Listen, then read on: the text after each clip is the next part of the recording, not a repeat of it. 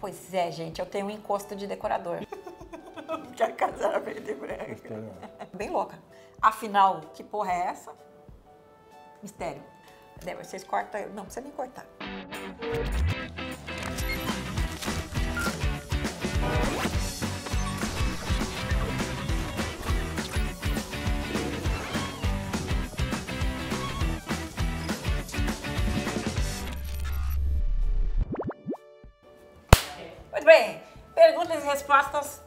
No Petit Comitê.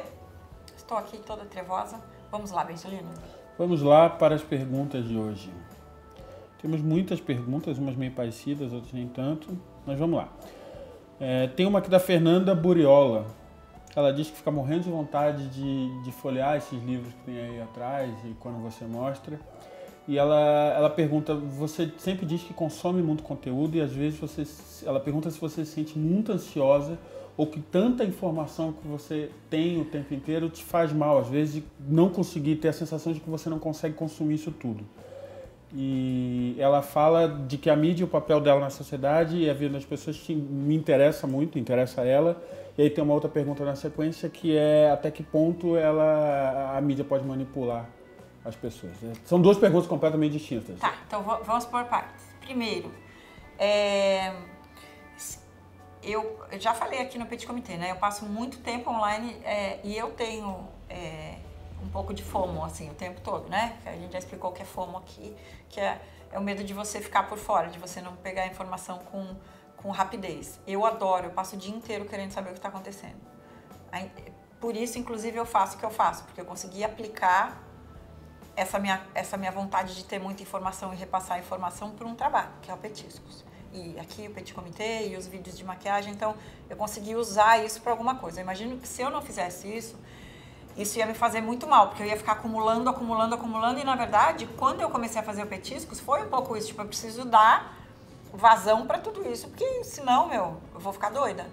É, então, eu consegui fazer disso um trabalho. É, e eu fico é, eu, não, eu, eu, eu fico muito tranquila quando eu não estou com o celular na mão. Por exemplo, fim de semana eu largo bastante, eu não abandono, assim.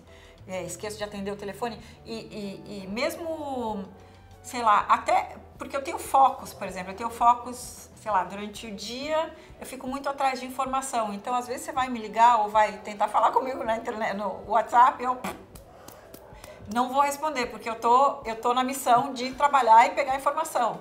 É, no fim de semana, é, engraçado, né? O celular é, é, a criatura mais abandonada da minha vida. Ele fica aqui comigo porque a gente pega as perguntas e tudo, mas ele fica muito abandonado na minha vida, Jogado porque eu fico muito mesa. tempo no computador. Eu sou o oposto da população mundial que fica, que já superou o uso do computador para para usar mobile, né? Eu continuo usando muito computador. É, às vezes eu fico um pouco afogada, mas para mim não é problema. Se eu sinto que está excessivo, eu paro de usar tudo nas férias, tipo redes sociais, eu paro facilmente no fim de semana, eu não fico. É, eu não fico ansiosa com essas coisas. É só eu falar, tá, agora chega, deixa eu parar um pouquinho. E é bom. Eu acho que todo mundo devia fazer isso com tranquilidade, porque não faz a menor diferença. Porque na verdade a informação que a gente tem o dia inteiro é a, a informação minuto a minuto. Se você parar de verdade hoje de usar, de ler tudo e ler daqui 4, 5 dias, você vai saber o que aconteceu nesses quatro, cinco dias, então não tem problema, sabe? Aí a segunda pergunta era da. É, como é a manipulação nessa, nesse tempo de rede social e de, de informação tão rápida e passada irresponsavelmente? Eu acho que não dá para manipular a informação mais. Eu acho que antigamente, quando você tinha poucos veículos de comunicação, era muito fácil você. É, era muito fácil você manipular a informação. Porque você tinha poucos, poucos veículos que eram. É como eu posso falar, eram bastiões da informação. Hoje em dia você tem milhões, bilhões de pessoas online, você tem milhares, milhões de veículos online diferentes, de desde pequenos até gigantes, de posições completamente diferentes. Então assim, você só é manipulado se você quiser, porque você pode pegar é, milhares de pontos de vista de uma mesma informação e tirar sua própria opinião. Então, eu não acho que dá para manipular mais a opinião das pessoas. Você só manipula as pessoas se as pessoas deixarem, porque tem muita, muita fonte de informação de todos os lados. Acho que não, hoje em dia não tem mais. Então, pegando carona nessa história de, de manipulação de informação, a Rafaela Sintra está perguntando o seguinte: Júlia, o que você pensa sobre as pessoas que se intitulam formadores, entre aspas, de opinião? Parece que hoje em dia qualquer pessoa se vende como o mais novo filósofo do YouTube capaz de influenciar os pensamentos e opiniões de uma galera simplesmente para ter visibilidade. Aparentemente, as pessoas se importam mais em tentar formar uma opinião em massa, em uma massa, do que tentar contribuir de verdade para que os outros pensem por si próprios. Que é aquilo que a Flávia estava falando antes. Eu acho que, gente, é que assim, é, primeiro que eu acho, na verdade eu não acho nada. Eu acho que a, a é, é, de verdade, eu não acho nada. É, só que a internet tem esse poder de abrir canais de comunicação para qualquer pessoa. Aí se a pessoa se intitula isso ou aquilo, ou se as pessoas se identificam e levam a sério X ou Y informação que pode ser verdadeiramente é, importante ou não, primeiro que toda informação é importante. É, de uma coisa inútil, de uma piada, uma bobagem, até uma informação fundamental, ela é importante para a vida. A gente não vive só de um tipo de informação, a gente vive de um, de um monte de coisas. A gente fala desde bobagem até coisas importantes. Então, eu acho que tudo é importante. É, e é o que eu estou te falando, a pessoa pode se intitular o que ela quiser. E as pessoas podem achar importante aquilo que elas quiserem para a vida das pessoas. É, o que isso provoca na sociedade como um resultado cultural, a gente não sabe o que vai acontecer. Mas eu acho que são maneiras diferentes de consumir cultura. E cultura é qualquer coisa. Cultura de verdade é qualquer coisa que esteja acontecendo no presente na nossa vida. Porque às vezes as pessoas pensam em cultura como uma coisa culta, inteligente, não necessariamente. A, a cultura pop ela é feita de várias coisas que não tem. Cultura como uma coisa, quando você fala isso, você fala é importante. As pessoas muitas vezes pensam como uma coisa inacessível, que está lá e Exatamente, é as pessoas pensam em cultura como uma coisa erudita, entendeu? E não necessariamente. A cultura ela é feita de camadas de coisas que vai desde a erudição até bobagem. E isso forma o caráter e a personalidade das pessoas, o que a gente gosta de ver. Imagina se a gente vivesse só de coisas super importantes o tempo todo. Ia ser muito chato, entendeu? Até, sei lá, o, o, o chefe, maestro de uma orquestra, certeza que ele escuta piada de vez em quando e fala bobagem, entendeu? Até, até as pessoas hiper eruditas também se divertem e pensam e consomem bobagem. Então, é, existe isso. E a internet serve para isso, para qualquer pessoa poder transmitir é, qualquer tipo de informação e pensamento. E aí as pessoas consomem o que elas quiserem disso. Vamos embora um pouco. A Ivy Gavassa, primeiro ela pede para você tomar café na casa dela, mas ela eu pergunta... Vou. Faz bolinho de chuva que eu vou. É, qual a tentativa, o que você acha dessa tentativa das marcas de moda colocarem modelos mais pela influência das mídias sociais do que a relevância delas como modelos de verdade? Então, é, é... eu fico ansiosa para responder disso. É, e aí ela disse que chegou ali em algum lugar que era uma tentativa de mercado de criar novas top modas, mas que elas não iam trazer só a, a, a, a imagem. A beleza, mas o lifestyle e blá blá blá blá blá. Você acha isso constante? Aí é uma pergunta, você acha isso constante? Então, acho que é assim. O que está acontecendo? A gente já escreveu disso no Petiscos e a gente está para escrever de novo. Provavelmente quando esse vídeo for pro ar, a gente já vai ter escrito alguma coisa, porque tem acontecido muito. O que, que acontece? A gente já falou disso algumas vezes aqui também no Petit Comitê, é, dessa tentativa é, e dessa coisa da moda. A moda fica correndo muito atrás, principalmente da, de novas mídias, essas coisas todas de redes sociais e tudo mais. A moda está muito afoita correndo atrás das coisas, né? Então, é, por exemplo, o Instagram, o, é, novas mídias mesmo. Para moda são novas mídias, mas não são novas de verdade, né? É, o YouTube, o Snapchat, essas pessoas que são famosas em redes sociais específicas né? Ou gente que vem da televisão, tipo a família da Kardashian, as meninas todas que são amigas e as irmãs. E Então o que acontece? A moda começou a achar, uma parte, não toda, que simplesmente uma imagem bela, uma imagem de uma pessoa, de uma modelo, ou até de uma top model famosa como era antigamente, não era suficiente mais para vender, porque o foco de atenção do público de consumo começou a ficar muito em cima dessas meninas famosas ou das meninas famosas da internet. E aí é, as marcas é, deixaram um pouco de usar modelos tradicionais para usar, que é, é, que é o que a gente chama de modelo celeb, que são as modelos famosas, tipo de TV, essa turma das, das meninas Kardashian, por exemplo, ou pessoas que já são personalidades dentro da sua própria mídia, que é uma personalidade do Instagram, uma celebridade do, do, do Snapchat, ou alguém famoso do YouTube e assim vai. Então as, as marcas vão e pegam essas essas, é, essas personalidades para trabalhar como modelo. O, que, que o que, que, tem se falado muito e já tem pesquisa sobre isso? O que está acontecendo? As marcas elas estão viciadas em buzz.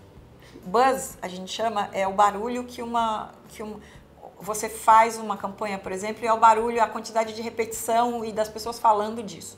Então, as marcas estão meio viciadas em buzz, em likes, em buzz, em comentários, esse tipo de coisa. E aí, qual é o pensamento vigente que muitas marcas estão fazendo? E, e é um erro, já explico por que, que é um erro. É, ah, a gente coloca uma, uma, uma celebridade, uma, uma pessoa famosa dessas numa campanha e vai ter muito like. A gente vai ganhar muito seguidor nas redes porque essa pessoa tem muito seguidor e ganha muito like. O que, que começou a sair pesquisa, por exemplo, vou dar casos específicos que, que já começou a sair números mesmo de venda. Por exemplo, Calvin Klein Jeans é um caso. Pegou, colocou a menina Kendall Jenner, a gente já falou isso aqui no, no Petit Comité. Botou a menina Kendall Jenner e o Justin Bieber na campanha de jeans. Não adiantou nada não, não melhorou as vendas. Efetivamente não, não tem Não melhorou as vendas. Teve muito buzz, mas eles não conseguiram ter retorno de venda. Tem uma outra marca, agora eu li ontem, deixa eu ver aqui. Vocês cortam, não precisa nem cortar. É, você vê casos, por exemplo, da Adidas com o Kanye West, que investe bilhões na linha do Kanye West, não vende nada, vende meia dúzia de coisa. Então, assim, é, faz muito buzz, muito barulho, dá muita coisa na internet, mas faz, faz pouco resultado. Isso quer dizer que todas, eu estou falando de pessoas, falei de pessoas de TV, mas que são muito importantes nas redes sociais, e falei, é, por exemplo, do cantor do Kanye que também se juntou é, com, com, a, com a Kim Kardashian, que é uma menina muito famosa na TV e também na internet, é tipo líder de seguidores do mundo. Não é mais, mas é tipo segunda ou terceira maior. Então o que acontece? É, não, não é verdade que você colocar uma personalidade dessa que tem muito seguidor e causa muito buzz vende. Ou seja, é só uma questão de imagem mesmo e venda que é bom nada. Isso quer dizer que ninguém da internet vende porra nenhuma? Não, não é verdade. Tem gente que vende muito. Tem gente que não é só buzz, que vende mesmo. Então, é, agora a gente está vivendo. É, a gente tem. A gente aqui que é de publicidade, né, Ben Solino? Uhum. Publicitário adora uns números hiper, hiper engordados. Então, adora um monte de like, adora um monte de é comentário. É adora um monte de mention na internet. Nossa, olha quantas vezes falaram de tal coisa no, no Twitter ou no Facebook, né? Tá, mas isso reverteu no que para o teu cliente? Porque tem um negócio de publicidade que chama awareness, né? Que as pessoas ficarem cientes de que a marca existe. É, tá, mas e a pessoa ficou aware, ela ficou, ficou ciente de que a marca existe e... Então a gente vai viver um, um período agora que é, para que serve isso? As pessoas sabem que você existe, mas por que, que elas não estão consumindo? Ou não estão consumindo? Porque aí a pessoa, a pessoa vai lá e gasta. Também tem uma coisa assim, é, que nem eu estava falando da Adidas com o Kanye West. Investe, meu, o investimento que eles fazem nessa linha é um absurdo. Aí óbvio que tem muito buzz. Se eu tivesse bilhões para investir no meu próprio buzz do Petit Comité, eu também ia ter um puta buzz. Só que eu gastei muito para ter isso. Então, de que, que serve isso se ele não tem um retorno real, entendeu? Então é isso, tem gente que vende muito, tem gente que não vende nada. Mas é um, é um, é um momento que a gente está vivendo. Talvez as pessoas se identifiquem mais com personalidades é, desse tipo hoje do que é, uma modelo. E tem marcas que insistem em usar modelos e que acham que esse é o caminho. Eu também acho bom, acho que não tem que sair correndo atrás das coisas. É isso. Tem uma pergunta bonitinha da Carol Ganseve. Ela elogia e pergunta, pergunta para você, Julie. Ela escreve assim: quem decorou a sala do petisco ah, que você aparece? No Twitter, eu vi. E foi você, e ela pergunta, você gosta de decorar casa, canto? Como é que é a tua vivência com isso de decoração? Pois é, gente, eu tenho um encosto de decorador. Engraçado, você nunca falou disso aqui. Não, mas eu tenho encosto desde criança. Minha mãe chegava em casa e meu pai no fim da tarde, eu tinha mudado meu quarto inteiro. Eu faço isso desde criança. Eu mudava tudo de lugar no quarto e eu ia catando coisas pela casa que eu gostava para mudar a decoração do meu quarto. E mudava, tinha temas, aí eu fazia o quarto inteiro japonês. Aí eu ia pegando livros do meu pai, coisas, objetos que eu achava bonitinho. Eu mudava sozinha a decoração do quarto inteiro. Pegava uma concha que eu gostava, mudava a decoração da bem louca. Eu brincava de boneca com o meu próprio quarto, assim, sabe? E eu sempre fui assim, aqui também, aqui tudo é feito por mim. É, em casa também. Então te, é engraçado eu ter isso desde Conta a criança da preta. decoração. Hã? Não sei se pode contar a parede preta. Que a minha casa é toda Roqueira. preta. Do Minha casa roqueira, é lembra do roqueira? Quando eu pintei. É, minha casa é preta faz tempo já. Mas é- ela é preta. Quando, quando fala que a casa é preta, parece um cemitério, mas não é, porque tem muito branco também na casa, então você não percebe tanto é, que a casa é preta, na verdade, porque tem muito quadro. Você não, não é uma casa preta, assim. É. É o contrário daqui. Aqui é tudo branco, lá é tudo preto. E aí, é, é, quando eu, eu acabei a reforma ano passado de casa, e a gente repintou. Tava preta e eu repintei de preto, porque precisava dar uma geral. Aí é, o pintor chegou pra mim e falou, dona Juliana, a senhora é corintiana? Porque a casa era preta e branca. Aí, aí depois, uns dias depois, ele chegou e falou assim, ô dona Júlia, a senhora é roqueira? Ele ficava pensando por que a minha casa era preta. Se eu era roqueira ou se eu era corintiana. Mistério, não vou contar. Nenhum do... Qual dos dois eu sou, bem ali? Mistério. O quê? Corintiano? Você é corintiano. Não. Nem sou roqueira. Então. Mistério. A Marol Lopes pergunta como é que você consome música atualmente, já que você foi produtora musical há muitos anos, e como você vê o retorno do vinil em alguns artistas? E, e- e pirataria, e se você usa rádio online, enfim, como é que você consome música? Então, eu, eu gosto de rádio online. Eu usava antigamente uma rádio é, online, é, que é um aplicativo, na verdade, que chama Radio, que era ótimo. Que tinha vários playlists muito bons, Uhum. de várias coisas. E o Radio é muito. É uma rádio mesmo. E é uma. E tem muitos canais bons. Então tem desde música clássica até rock and roll, música eletrônica, qualquer coisa. E tem playlists ótimos, assim. Tem, é, são rádios, na verdade, não é playlist.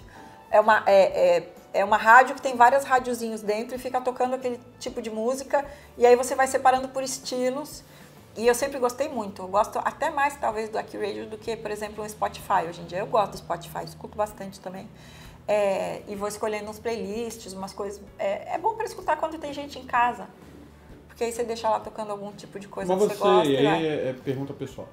Você, você pesquisa, você consegue achar coisa nova nesse meio dessas rádios, É. dessas coisas online, ou você deixa rolar, ou, ou é muito que você já tem de referência e você deixa lá e não sai Hoje eu muito daquilo? pesquiso muito pouca música. Eu fui obrigada a pesquisar todo tipo de música durante muitos anos. E eu sempre gostei muito. E aí, quando eu parei de trabalhar com música, eu falei: quer saber? Eu vou ouvir o que eu quero agora, o que eu gosto. É, porque eu sempre tive que ouvir tudo e, e achar tudo interessante, porque para você produzir qualquer estilo de música, você tem que entender a parte interessante daquilo, seja pagode, forró, rock and roll, música clássica. Você tem que entender aquilo, absorver aquilo verdadeiramente. Você não pode ter ódio das coisas, porque senão você não consegue fazer. E publicidade a gente faz tudo, do penico à bomba atômica. Aí, é, é, quando eu parei de produzir, eu falei, agora eu vou ouvir o que eu gosto. E o que você gosta? Eu, eu gosto de muitas coisas, né? Porque eu gosto de jazz, eu gosto de blues, eu gosto de rock and roll, eu gosto de música clássica, eu gosto de muitas coisas diferentes. Eu gosto de música brasileira.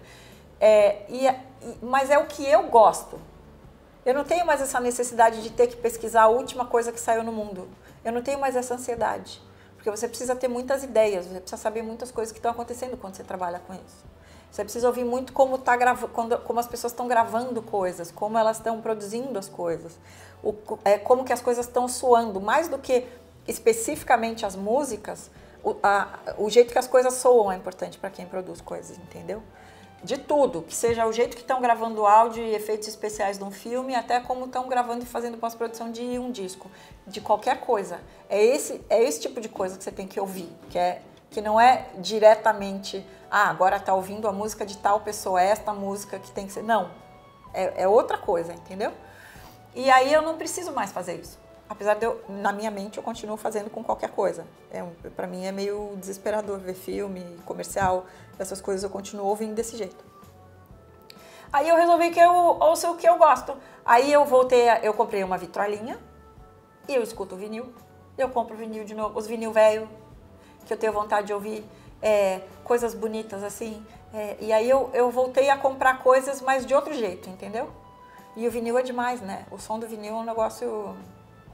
É outra. Você, você consome a música de outro jeito. Você já consome aquele ruído gordo do vinil, bonito. Você bota a agulha no vinil entra aquele som gordinho, que não é o som do MP3 da música digital, é demais. Ontem foi engraçado, que eu, eu realmente não estava prestando atenção nesse movimento. Aí ontem eu fui numa, numa loja, numa livraria dessas grandes, E aí vi vinil da Adele, vinil de coisas atuais, assim. É uma coisa que está voltando. Já saiu uma pesquisa, faz umas duas semanas que a gente deu essa pesquisa no Petiscos, de que o número de venda, o faturamento de venda do vinil já superou o faturamento de publicidade nos aplicativos de música. Olha. Spotify, é, iTunes, blá, blá, já superou. Então, assim, e o vinil é tão legal, né, gente? No fim, olha o caminho que a gente percorreu. CD, videodisco, todas aquelas coisas, aquele. Ai, como chamava aquele CDzinho pequenininho também? É, um monte de coisa para dar uma puta volta e você voltar a consumir uma mídia é, que originalmente ficou obsoleta, mas não ficou. É, engraçado que quando a gente ouvia vinil, lá nos anos 80, 90, é, ainda nos 90, né, começo, é, não se falava tanto em pirataria, porque quando você gravava uma fita cassete, você não estava verdadeiramente pirateando nada, porque você estava fazendo uma cópia era outra mídia, mas estava fazendo uma cópia para você ouvir em outros lugares. Os teus amigos vinham em casa e gravavam músicas que você tinha. Ou a gente gravava muito cassete da rádio, por exemplo. Às vezes a gente não tinha o disco e ficava esperando a música, tocar, música tocar, E aí a gente bom. botava para gravar correndo para a gente poder ter a música. E pegava às vezes no meio, era horrível. Isso. Aí o pior, depois teve a fase de gravar. Quando começou a sair aqueles, grava, aqueles gravadores que era de cassete para cassete, aí ia ficando cada vez pior, né? A qualidade. Horrível. Mas era demais, porque o negócio era ouvir a música. E aí, é, não não tinha uma. Existia, existia vinil pirata. Existia bootleg de vinil. Tinha. É, só que era uma quantidade tão pequena que não dava nem para considerar como um prejuízo para a indústria, de tão pouco que era, entendeu? É, é, e aí, depois que as coisas começaram a ficar digitais, lógico, o jeito de você espalhar isso e copiar é muito mais rápido. Então, tudo cresceu muito, essa coisa da pirataria e tudo. Mas de verdade, hoje eu escuto só o que eu tenho vontade. Ponto. Tudo bem. Não preciso mais correr atrás. De, eu não tenho mais tipo, ai, o que será que está tocando é, na balada? Ou o que será que tem de rock and roll novo? É, essas coisas eventualmente aparecem na sua frente. Eu não preciso ficar correndo atrás mais. Estão é, perguntando aqui se eu sou seu louro José. Ele não é meu louro José. Tenho respeito pelo Bensolino. O que, que você acha, Júlia, da falta do povão de verdade nas ruas se manifestando de forma clara sobre a nossa situação política? O povo nunca se manifestou, gente. O povo está trabalhando, está em casa. O povo mora na periferia e não tem dinheiro para pagar o ônibus para ir na rua se manifestar. Manifestações políticas nunca foram populares, jamais. Nem manifestação de esquerda é feita de, de, de povão. É sempre é, mais classe média que tem condições de estar naquela passeata e de chegar ali. Pra, não, uma, uma passeata que não tem povão não é uma passeata que tem que ser desconsiderada, entendeu? É, que agora tem muitas essas conversinhas. Não existe, gente. O povão está em casa. É, ontem teve aquele Profissão Repórter, eu, eu peguei um vi, pedaço. Eu nunca vejo. E ontem eu peguei casualmente. E aí eu botei para ver. E o menino, ele passou, sei lá, 15 dias, eu acho, um dos repórteres, é, entrevistando pessoas na periferia. Entrevistou acho que 44 pessoas. Dessas 44, um só foi na manifesta numa manifestação. E aí ele estava fazendo uma pesquisa quem que é a favor do impeachment, quem que é contra, não sei o quê. Mas você vê, quando, é, e, e, já, e já é, fizeram várias pesquisas disso, tipo, a pessoa não vai gastar o dinheiro para pegar ônibus no sábado ou no domingo ou durante a semana, que tem que acordar no dia seguinte às 5 da manhã para ficar na manifestação até as 9 da noite, para depois pegar o trem para chegar em casa, para ir dormir meia-noite, para acordar podre no dia seguinte, ou pegar o, o dinheirinho dela e gastar para ir na manifestação no sábado ou no domingo, ou sei lá onde, entendeu? Isso é uma coisa da vida, não é de hoje que não tem povo na manifestação, não tem. Exceto, acho que quando cortaram o pescoço da Maria Antonieta, acho que aí tinha pouco. Então, queria você falar um pouco sobre o desespero dessa troca de cargos e benesses por votos no impeachment e se isso aparenta um desespero latente ou é um governo que acha que realmente está acima do bem e do mal, não está mais ligando para a opinião pública e escancarou mesmo e vamos é assim, fazer essa troca. Ligando para a opinião pública, ninguém está ligando faz tempo já, a gente já falou disso. É, Varela. no João Varela e no de perguntas. No anterior, no anterior de perguntas eu falo disso. É, sobre opinião pública. As pessoas estão preocupadas em se safar e que se lixe o que está acontecendo no país, a economia, os empregos, o, o que for, entendeu? A saúde, a educação, estão tirando dinheiro de umas coisas para dar dinheiro para os outros, estão botando qualquer pessoa em ministérios super importantes simplesmente para ter voto. Isso chama, tem um nome isso, chama compra de votos. tá? O que está acontecendo? É simples. É, a compra não necessariamente é feita com dinheiro. Você pode comprar com cargo, você pode comprar com benesses, você pode comprar de várias maneiras. Então, o que está acontecendo é compra de votos. Quer dizer, nego já está com encrenca porque dizem que cometeu um crime, ou crimes, ou talvez não. A gente tá, tá rolando o processo para ver, afinal, que porra é essa. E aí, ao invés de, sei lá, se manca, não, vai comprar voto. Não é, beleza? Não tem, é, é, tipo, essas pessoas têm amigos? Tem alguém né? para dar conselho? Fala, não faça isso. O bagulho já tá sinistro. Para de comprar da direita, inclusive, da extrema direita do governo. Não tá maravilhoso? É lindo. Eu adoro a esquerda comprando voto da direita. É sensacional. Ontem começou a me dar uma sensação de lambança, que tá virando uma lambança mesmo. Tudo. Sabe? Virou um. Virou um, um eu não sei explicar, virou uma lambança Tá virando um negócio que tudo, a confusão toda, de todos os lados, de todo mundo, virou lambança mesmo. E, eu tô bem, é, sei lá. A gente fica meio sem saber o que vai acontecer, porque, né? Tá um pouco desorganizado. Vamos organizar? Se organizar, tudo dá certo. É, Raquel César está falando da última edição que você fez de perguntas e respostas e falou das cotas nas escolas e tal. Ah, lá, da, da, da antepenúltima. É, você tinha falado da antepenúltima. E aí ela mandou perguntando o seguinte. Nessa semana eu vi uma reportagem de um índio cotista que foi agredido numa, num alojamento estudantil por outro estudante.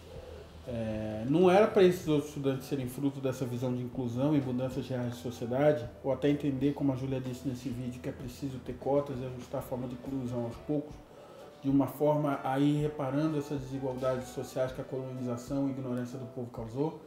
Então, Quer dizer, ela está perguntando aqui, nada disso faz sentido, porque primeiro as pessoas, é, é, pessoas que deviam estar sendo bem formadas e tudo, estão em universidades, é, que mentalidade é essa? O que está acontecendo? O que você acha dessas agressões contra os próprios cotistas dentro? E não é agressão verbal, muitas vezes é agressões físicas. Físicas, uhum. O que eu acho é, que é o seguinte, desde, desde sempre na escola a gente vê o povo tirando barato do menino que é bolsista, por exemplo, que a gente falou de cotas e bolsas, lembra? Uhum. É, Sempre tem alguém que vai lá e tira barato do menino que é bolsista, ou da menina que é bolsista, ou da, da pessoa que é um pouco diferente da população geral daquela escola. Uhum. Que a, a, aquela população daquela escola talvez entenda que não é o lugar daquela pessoa estar ali porque ela é, não se encaixa num, num estereótipo que eles acham que tem que ter daquela escola. E eu digo isso, que vai muito além da cota, muito além da bolsa. Pode ser por aparência, pode ser por classe social, pode ser por pensamento, pode ser por qualquer coisa é, que é, é, essa é, é, a cretinice do ser humano em geral, de achar que ele tem que agredir o que para ele é diferente. Aí você inclui nisso a questão da cota, que a pessoa que vai lá agredir, vai lá, agride e ainda acha que a pessoa está ali de favor. Você entendeu? Tem o direito de agredir porque acha que a pessoa está ali de favor. Porque não entende que a, a sociedade, para ser construída, ela precisa de mecanismos para que todas as pessoas possam ter as mesmas oportunidades. Além de dívidas históricas, muitas vezes. Mas a dívida histórica está incluída nisso. Sim, exatamente. Ou seja, você dá condição para que as, eh, você dá condição para que as pessoas tenham a mesma oportunidade, para que dali para frente as pessoas tenham condições iguais de vida. Óbvio que cada pessoa vai se desenvolver de uma maneira a partir disso e vai conquistar suas próprias é, coisas a partir disso com as suas próprias capacidades. Mas assim, você dá para a pessoa uma, uma, um, um colchão de condições iguais, para dali ela tentar uma vida melhor. É, e eu não acho, de verdade, que o fato da pessoa estar numa escola ou que ter qualificação é, de ensino, seja ela qual for, melhora ou piora isso. Porque isso é lá de casa. Você entendeu? Essa educação é, não é a escola que educa, que forma a mentalidade da pessoa, ela também faz isso. Mas a mentalidade é a criança lá desde pequenininha. Então, se a criança foi criada para ver diferença entre as pessoas e achar que uma pessoa X, porque ela é mais pobre, porque ela é mais azul, ou mais verde, ou mais amarela, mais baixinha, mais gorda, mais qualquer coisa, ela não tem os mesmos direitos do que outra que é mais, sei lá, de bolinha ou cabelo mais em pé, é, ela vai achar isso para a vida toda. Então, é, é importante o entorno de uma criança ser educativo para que ela entenda que todo mundo é igual. E não tratar as pessoas com diferença, muito menos com agressividade. E se tratou com agressividade, bota na cadeia, entendeu? Bateu? Dá queixa na delegacia, bota no xilindró. Fernando Targino tá falando que a namorada dele mostrou o canal para ele, ele adorou e tá te dando parabéns. E ele tá perguntando o seguinte: o que você acha dos jovens que reclamam da dita friend, friend zone? Ele admite que a época da adolescência ele devia estar, estar preso nela algumas vezes, mas hoje ele percebe que é uma desculpa para as pessoas que têm falta de confiança em si próprias. Ele Do friend zone? É. Mas por quê? Sei. Na verdade, eu, eu tô perguntando porque eu também queria entender o que, que é isso. O friend zone são é pessoas é que, são amigos só. Tá no, você fala que tá no friend zone, assim, não é, não é ficante, não é. É friend zone. É o que é? é a minha amizade colorida dos meus tempos? Não é amizade colorida. As pessoas se pegam ou não se pegam na friend zone? Às vezes, mas tá no friend zone, entendeu? Lá veio. Hã? É, o friend zone é só fofinho. Você não faz nada. Pelo que eu saiba, o friend zone é só fofura. E que as pessoas ficam revoltadas justamente porque está no friend zone, não tem outros direitos. Ou seja, não tem, é como eu posso falar, não tem, a, nome, isso não vou lembrar agora. É, não tem outras atribuições. É um amor platônico, seria? Não, não tem outras atribuições que não é miguxo. É ser miguxo. Friendzone ah, é semigucho. Pronto, achei uma palavra em português. Eu odeio essas expressões em inglês porque a gente fica confuso. É ser miguxinho, você só é miguxo. Então, e miguxo que é ele... fofo, não é miguxo? Então, peraí, então agora que a pergunta agora é minha. Tá Por que, que ele está falando dessa história da desculpa para as pessoas que têm falta de confiança em si próprias? Porque quando você está na friendzone, você não muda mais de estado. Não, você vai ficar no. Você o friendzone é tipo. Você morrer. Tipo, é, você não pega mais essa mina, você é amigo dela agora. É, o friendzone é tipo uma. Como chama? é um limbo. É um limbo sexual. Você nunca vai chegar em lugar de você estar tá no limbo. Você é só amigo da pessoa. E você nunca vai poder fazer nada. Mas isso é da vida inteira. Eu tenho amigos que são amigos e, e acabou. É amigo. Porque é amigo. O que é importante da vida é ter amigos. E entendeu? se você resolver romper essa barreira? Aí você corre o risco de fuder com a amizade. Ah, agora a pergunta do Fernando. Valeu, é o quê, o quê? Fernando. O quê, o quê? Aí falta a confiança que o Spock falou. Não é a confiança. Eu não acho que falta confiança. Eu acho que é você diferenciar quem você quer que seja seu amigo e quem você quer botar em risco de ficar com um climão depois. Porque pode ter climão. Não? Pode ter climão. Você troca de status, pode rolar um climão ali, fica tudo bem esquisito depois. Por isso que amigo meu é amigo meu, amigo. Sinto muito. Vai ficar lá no friend zone mesmo. É amigucho. Essa pergunta. Fato. É? E aí o povo da esculhambação é o povo da esculhambação. E tudo bem. Instrutivo. Mas não é miguxo. Friendzone é ser miguxo. Pronto, acabei de. batizei em português. O André Jambo, ele tá perguntando o que, que você acha dos meninos que usam make como o Patrick Star e o Manny Mua. Eu não sei quem são eles. Posso pesquisar? Pode. Peraí, ele deixa eu falou ver quem é o Patrick... uma propriedade que eu achei que era alguém conhecido. Patrick Star, vou pesquisar. Um minuto, não desligue. E baixa. Patrick Star apareceu o do, do Bob Esponja. O Patrick. Deixa eu ver imagens. Apareceu o do Bob Esponja. Gente, Bob Esponja. Eu pus aqui no Google e só tem o Patrick. O que eu vou fazer agora? O Patrick é uma graça, ele é todo maquiado de cor de rosa, eu gosto dele. Vamos para o próximo. Como escreve esse próximo? Mani, M-A-N-N-Y ah. e Mua, separado, M-U-A. Mani Mua Palette. Esse aqui já apareceu coisas de maquiagem, deixa eu ver. Ah, Mani Mua, achei, acho que é esse aqui, que usa... Tem muitos no Instagram que faz maquiagem quase feminina, assim, ou feminina mesmo, ó. Eu acho legal, ó, olha, ó, achei mais imagens, ó. Tem vários aqui no Brasil, tem, eu não vou lembrar o nome agora, porque eles sempre me... Eles sempre me como chama? Eles sempre me tagueiam no, no, no, Instagram? no Instagram. É, pra eu ver as maquiagens. Tem vários assim aqui no Brasil, ó. É tipo, sabe que me lembra o Boy George? Lembra do Boy George? Que se maquiava de mulher, mas não era uma drag, não era um travesti, era um cara maquiado de mulher. Me lembra o Boy George. E eu amava o Boy George, continuo amando o Boy George até hoje, então eu gosto. Mas de verdade eu acho uma expressão é, porque, por exemplo, nos anos 80 você tinha muita. Por exemplo, tinha o Duran Duran, que eles, eram, eles começaram. Nos anos, no final dos anos 70, tinha uma, um movimento que era os New Romantics. Eles se maquiavam muito, de maneira muito feminina. Assim como no glam rock também, eles se maquiavam de mulher. O glam rock era um pouco mais grotesquinho, assim. Não era tão. Tinha uns maravilhosos, mas não era tão é, feminino. Tinha, por exemplo, o Adamant, que era New Romantic. É, e que vinha, vinha já dessa parte do glam rock. E se maquiava assim, belíssimo. Tipo, o, e o Adamant sempre foi rapaz. É, e, e depois tinha o, o, o, o Boy George do Culture Club e também é, o próprio Duran Duran começou muito maquiado. As pessoas não se lembram disso, porque depois eles viraram os tiozinhos rock and roll e pop. Mas eles andavam muito maquiados e maquiados feminino assim. Mas era uma era uma expressão que eu acho que não é o caso dos meninos maquiadores, porém nessa época era uma expressão como os meninos do glam rock pegava tudo as mulheres. Era, uma, era quase uma coisa. Tem um documentário maravilhoso de rock and roll que fala que ia aquele monte de cabeludo metaleiro para os shows de metal, dessas bandas tudo Cinderela, essas bandas tudo que maquiava Poison, que era todos maquiados assim, e que falava assim, era um bando de, de brucutu na plateia vendo um cara chacoalhar o pinto e maquiado que nem mulher, que tipo, qual a explicação que tem isso? E éramos brucutu, e os caras da banda também eram brucutu, entendeu? Então tinha uma, uma dualidade nessa coisa da, de se apropriar da feminilidade, mas ser muito brucutu. Isso posto, nada tem a ver uma coisa com a outra. Eu sempre acho muito interessante, sempre.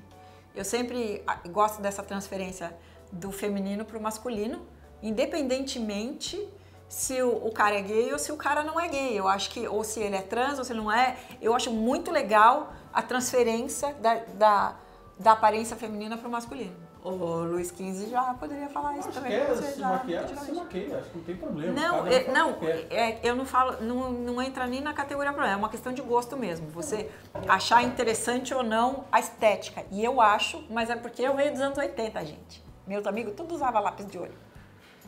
É, e, e, e, existia uma expressão muito dos anos 70 e dos 80 dessa coisa de usar a maquiagem feminina nos homens. E ser uma coisa muito. As meninas adoravam, gente. As meninas ficavam tudo doida com os boys maquiados de mulher. Era outra época, a gente pensava nas coisas de outra maneira. Então eu adoro. Ponto. A, a resposta é: o que eu acho desses meninos que se maquiam, tipo o Manny coisas, é, eu acho maravilhoso, porque me lembra o Boy George, gente. E o Boy George era muito maravilhoso. Flávia Robles está falando que gosta muito, que ama Fernando de Noronha e vai para lá desde 2006. E ela pergunta se você já foi. Nunca fui para Fernando de Noronha, acredita? E, e aí ela está falando de um problema que ela está cada dia mais chocada com o descuidado que a ilha está acontecendo com os moradores e, e com grandes pousadas indo então. para lá, e com a galera fora de lá indo para lá para fazer negócios, e a galera de lá cada vez mais cuidada, a ilha cada vez mais cuidada, lixo, água parada, festas de Réveillon gigantes. Uma bagunça, né? Eu tô e, sabendo. E ela queria saber então, o que, você acha disso tudo. Eu nunca fui para Fernando de Noronha, mas eu tenho muitos amigos que vão todo ano ou várias vezes por ano para Fernando de Noronha e eu escuto exatamente falar isso. É engraçado que outro dia eu tava vendo uma. Eu não lembro se era. Era alguma coisa que passou na Globo News, um documentário sobre Trindade, sabe? Trindade? Que é ainda mais longe, né? É a última ilha no território é, marítimo brasileiro é a última, é longe pra caceta. É, e é linda, é uma ilha exótica, lindona, assim. E aí eu ainda tava brincando com, com o Thiago quando terminou, a gente tava assistindo esse documentário, falei assim, até abrir alguma pousada lá. Já já alguém abriu uma pousada e acabou Trindade. Acho que não vai acontecer porque Trindade é, é, é, é coisa da Marinha, é outra. Não, não dá pra. Não acho que não vai virar bagunça, além de ser longe de verdade, entendeu? Porque no documentário era uma coisa assim, tipo, tinha um porta-avião que os caras iam pro porta-avião, do porta-avião pega o helicóptero e vai pra Trindade. É longe de verdade. Não é tipo, vai pra Recife, pega um avião e pousa.